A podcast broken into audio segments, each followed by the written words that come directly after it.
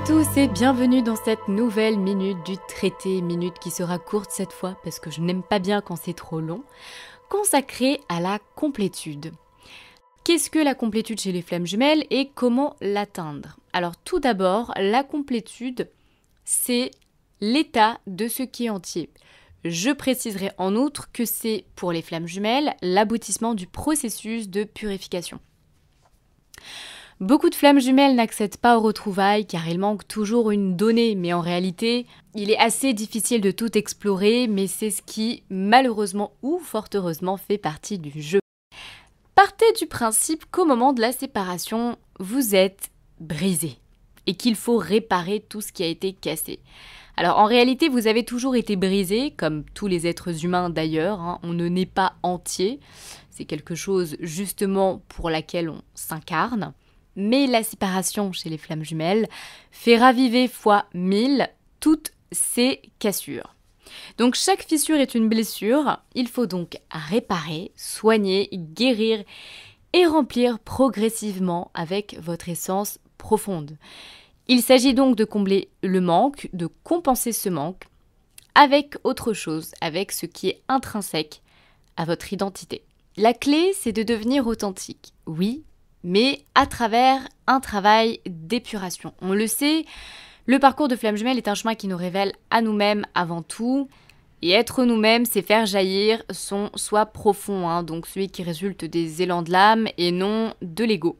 Ce chemin, il va se faire dans une majorité des cas, si ce n'est la plupart, dans une profonde solitude. Alors cette solitude, c'est pas une punition, c'est une opportunité qu'on nous offre de tout réparer. S'il n'y avait pas cette solitude, vous serez distrait par des choses qui vous empêcheraient d'avancer et d'accéder à cette complétude. Hein. Par exemple, un, entourage toxique, des, loisirs, des activités nocives. Euh, la solitude, elle est évidemment très douloureuse puisque pour le chaser, hein, principalement lui, puisque c'est lui qui a un rôle d'éclaireur, il va revivre euh, la blessure d'abandon. Et ça va être quand même très très difficile au départ, puisqu'il va perdre progressivement euh, bon nombre de personnes, mais c'est très bien puisque ce sont des personnes qui ne sont pas saines pour lui. Mais par effet boule de neige, ça va également raviver la blessure de trahison. Donc ça va être un petit peu un combat entre tout ça. Euh, donc il faut vraiment s'armer et prendre son mal en patience hein, durant cette période difficile. Et c'est évidemment douloureux pour ce chaser qui est par définition assez impatient et contrôlant. Et euh, ça va être douloureux puisque ça va s'accompagner des preuves. Mais c'est normal puisque les épreuves sont des indicateurs sur ce que vous devez épurer, soigner, guérir. Donc au final, tout cela a du sens hein, et tout cela est pour votre bien. Alors vous allez me dire, mais oui, mais quelles sont les choses à travailler? Quatre dimensions à travailler. La dimension spirituelle, la dimension intellectuelle, émotionnelle et physique. Autrement dit, l'âme, l'esprit, le cœur et le corps. On part du spirituel pour atteindre la dimension physique. Hein. Comme je l'ai déjà dit, on part de l'énergie pour atteindre la matière. Donc les quatre mots d'ordre durant ce parcours sont initiation, conscientisation, intégration et concrétisation. On s'initie, on conscientise, on intègre et on concrétise. Alors en général, les sauts quantiques vont énormément se multiplier durant toute cette période et c'est parfaitement normal. Ne tentez pas d'aller plus vite que la musique, cela ne fera que vous retarder. Au niveau spirituel, c'est ce qu'il y a évidemment de plus complexe car en général on a tendance à nettoyer ce qui nous est visible consciemment. Or, il y a un paquet d'informations qui se trouvent au niveau de l'énergétique et c'est là qu'il faut aller explorer. Ça passe donc par de nombreux soins énergétiques, euh, des consultations, des guidances médiumniques. En fait, l'idée, c'est qu'il faut apprendre à connaître son âme et avoir la foi, c'est évidemment une clé essentielle dans, cette, euh, dans ce processus. De toute façon, le parcours repose sur la foi. Alors l'esprit, ça a tendance à être mis un peu de côté alors que la sphère intellectuelle est quand même très très importante. Euh, c'est quand même l'outil majeur qu'un être humain possède. Donc si on lui enlève encore son esprit, il nous reste plus grand-chose. L'esprit est un muscle et il faut le stimuler. Comment? Eh bien en s'interrogeant. Tout le temps, surtout, mais surtout sur soi. Pourquoi est-ce que je réagis comme ça? Pourquoi est-ce que j'ai peur de ça? Pourquoi les gens font-ils ça? Pourquoi est-ce que je ne comprends pas ça? Il faut essayer de comprendre ce qu'on ne comprend pas. Euh, c'est apprendre à se renseigner et surtout à distinguer le vrai du faux. Je préciserai en outre, méfiez-vous de la fausse lumière, surtout dans le monde spirituel. L'esprit, c'est véritablement l'outil pour entamer un travail introspectif. Alors au niveau de l'émotionnel, il faut retourner dans les traumatismes de l'enfance. Je sais, c'est douloureux, mais c'est nécessaire, il faut comprendre pour guérir. Euh, également, aller fouiller dans le transgénérationnel. Il y a souvent des secrets de famille, des non-dits, des, des, fardeaux qui pèsent, et donc vous en subissez les conséquences. Il faut donc aller repérer ce qui est à l'origine de peur, ce qui est à l'origine de phobie. Alors, ça peut être évidemment au niveau spirituel, c'est-à-dire que ça peut être des, choses liées à des vies passées, ça peut être tout simplement lié à un traumatisme d'enfance, ou tout simplement euh, quelqu'un dans la famille à des générations au-dessus qui, qui a vécu un traumatisme et vous subissez le trauma. Petit conseil, mais qui a toute son importance, ne retenez pas vos larmes. Les larmes sont de l'eau lustrale qui nettoie votre âme et se contenir, c'est retarder le processus. D'ailleurs, se contenir de pleurer en général génère des angoisses et des anxiétés, donc n'hésitez pas.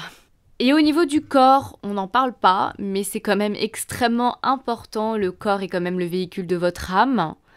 Euh, il faut prendre soin de soi. Alors ça ne veut pas dire développer une hygiène de vie drastique, mais bien s'écouter. Il ne faut pas s'interdire de, mais il faut s'écouter. Le corps, c'est le véhicule de votre âme, mais aussi, le véhicule de votre cœur et de votre, et de votre esprit. C'est très important d'en prendre soin.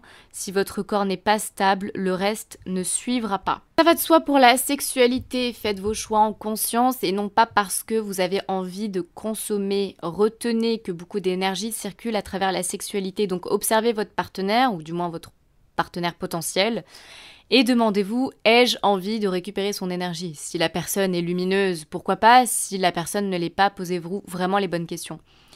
Mais surtout, demandez-vous pourquoi ai-je envie de cette personne? Est-ce pour combler un manque ou est-ce vraiment parce que je veux cette personne? C'est un petit peu des pièges qu'on vous met souvent sur votre route, bah justement pour tester votre capacité de discernement et surtout pour vous pousser toujours à aller plus loin dans l'épuration. Tout simplement au niveau général, il faut bien faire attention entre ce que l'on a envie et ce qui est bon pour soi. Posez-vous toujours cette question, j'en ai envie, mais est-ce que c'est bon pour moi? Les flammes jumelles sont constamment attaquées par tous les côtés. Méfiez-vous de la fausse lumière, vraiment j'insiste là-dessus, parce que généralement elles se déguisent en tentation. Et c'est là que votre esprit et votre âme interviennent pour raisonner les choses. Un parfait équilibre, c'est un dosage harmonieux entre la raison, et le cœur, donc soyez lucide, écoutez-vous sans cesse. L'ego intervient en plus souvent en moyen de défense pour contrer tout ce processus, euh, puisque dès qu'un changement apparaît, bah, il va tout faire pour rester dans sa zone de confort. Donc, restez vigilant. Alors évidemment, tout ceci est quand même très pénible. Hein. Pour résumer tout ça, je citerai quand même euh, une phrase de Carl Jung qui dit ce n'est pas en regardant la lumière qu'on devient lumineux, mais en plongeant dans son obscurité. Mais ce travail est souvent désagréable, donc impopulaire. Eh bien oui, si toute la population faisait ce travail, on aurait quand même beaucoup moins de problèmes. Mais ceci est un idéal pour le moment. En gros, il faut véritablement aller embrasser ces zones d'ombre, ce qu'habituellement vous aviez mis de côté ou caché par peur de ce que pouvaient penser les autres, la société, ou tout simplement ce qui était caché et dont vous n'aviez pas connaissance, et eh ben c'est ce qui va devenir une force chez vous. L'idée, c'est de transmuter l'ombre en lumière, autrement dit, c'est d'aller utiliser toutes ces faces cachées de votre être en des forces qui vous permettront d'ascensionner vers une totale complétude. Et la complétude, c'est vraiment d'utiliser tous les outils qui sont à notre disposition en fait.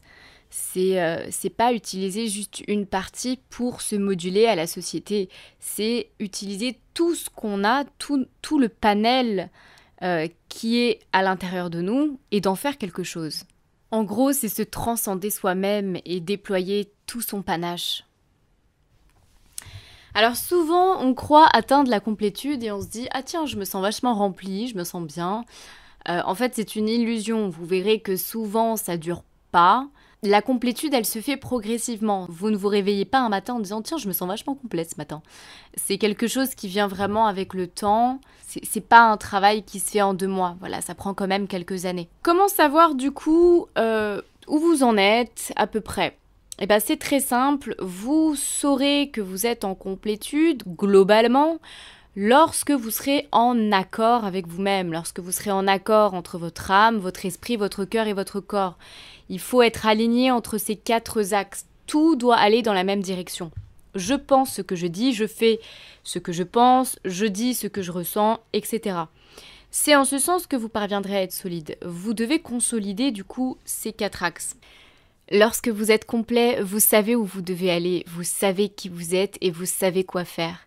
Plus rien ni personne ne peut vous dévier de votre chemin. Vous êtes parfaitement ancré.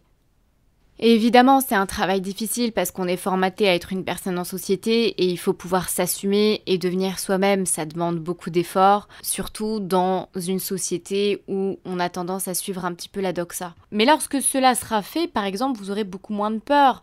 Euh, si vous aviez tendance à avoir peur du regard des autres, vous allez plus du tout être soucieux du regard des autres. Vous allez avoir moins de peur concernant l'autre, vous allez avoir beaucoup moins d'angoisse. Autrement dit, vous vous sentirez beaucoup plus serein dans votre vie. Logique, hein, puisque vous vous réparez et vous remplissez votre être. Donc, naturellement, vous vous orientez vers des personnes, des activités, des choix qui sont en accord avec ce que vous êtes vraiment. À ce moment donné dans votre vie, vous allez du coup sentir comme une saveur de nouveauté, de stabilité et de solidité. Le résultat de ce travail doit se faire sentir dans le corps, le corps étant la dernière étape, hein, la concrétisation. Euh, petit exercice pour savoir où vous en êtes, mettez-vous debout, les pieds bien ancrés et demandez à quelqu'un de vous pousser très légèrement.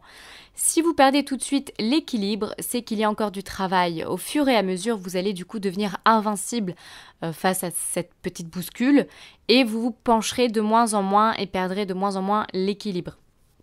Autrement dit, vous serez solide et centré. Alors un autre outil pour vous aider à avancer sur cette quête, c'est d'observer ce qui vous manque. Et qu'est-ce qui vous manque? Eh bien c'est l'autre. Donc techniquement, l'autre, il possède ce que vous n'avez pas.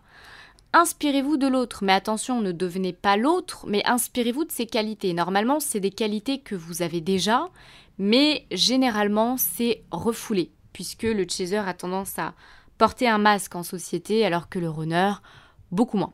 Donc le jumeau en général, c'est une personne qui nous inspire. C'est donc une bonne méthode pour moduler, façonner votre véritable identité. Tout ceci est donc un travail long et très désagréable, ce qui explique pourquoi il y a beaucoup de flammes jumelles qui abandonnent et c'est tout à fait humain. Je terminerai donc cet épisode en vous laissant vous poser cette ultime question, est-ce que je le veux vraiment? J'espère que cela vous aura aidé ou du moins éclairé. On se retrouvera pour un prochain épisode et d'ici là, je vous dis à très vite. Je vous embrasse.